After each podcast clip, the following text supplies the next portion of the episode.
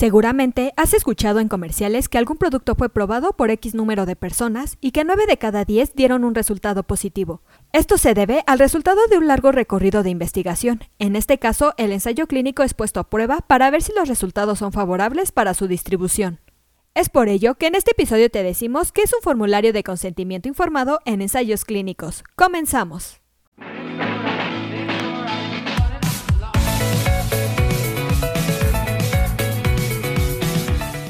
Es AMED, su empresa especializada en controversias médico-legales, en la cual te damos consejos e información que te ayudarán a desempeñar tu profesión médica.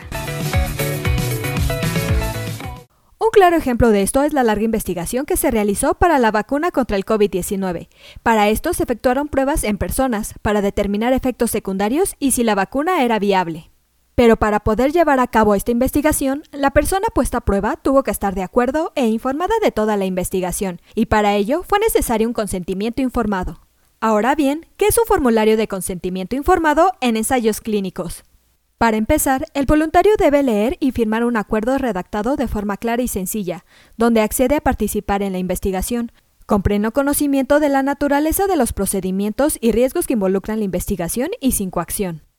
Ese formulario debe ser aprobado por el Comité de Ética en Investigación de la institución y el participante puede abandonar el estudio en cualquier momento.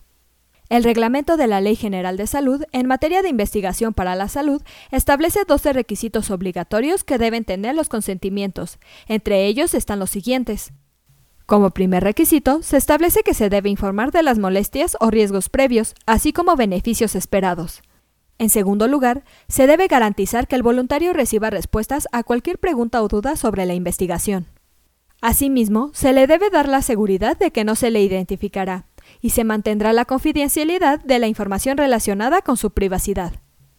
Como tercer punto, se debe contar con disponibilidad de tratamiento médico e indemnización al que legalmente tendrá derecho en caso de daños directos causados por el ensayo. El voluntario tiene la libertad de retirar su consentimiento en cualquier momento y dejar de participar en el estudio, sin que por ello se creen prejuicios para continuar su cuidado y tratamiento. De igual forma, el investigador principal debe asegurar que el voluntario no se exponga a riesgos o daños innecesarios. Se debe proteger su dignidad, integridad, derecho y privacidad, y realizar el ensayo únicamente por profesionales de la salud en instituciones médicas autorizadas y vigiladas.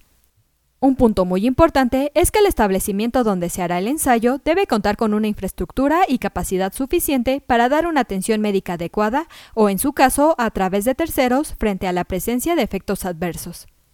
Otro requisito a cumplir es que el investigador debe notificar a la COFEPRIS cómo va el reclutamiento de los voluntarios y reportar cualquier evento adverso derivado de la investigación. Por último, se tiene impedido hacer desviaciones o cambios al protocolo sin previo acuerdo del patrocinador de la investigación y de una revisión y aprobación favorable del Comité de Ética en Investigación, a menos que haya un peligro inmediato para los voluntarios. Como ven, hay diversos requisitos a cumplir para realizar una investigación adecuada.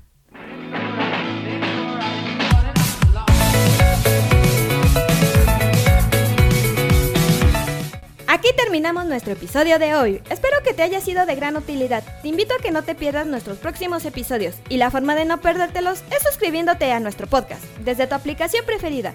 Y si te ha gustado, compártelo en tus redes sociales, con lo que estarás ayudando a otros profesionales de la salud a mejorar dentro de su consultorio o clínica.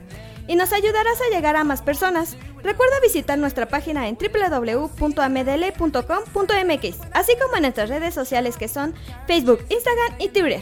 Hasta la próxima.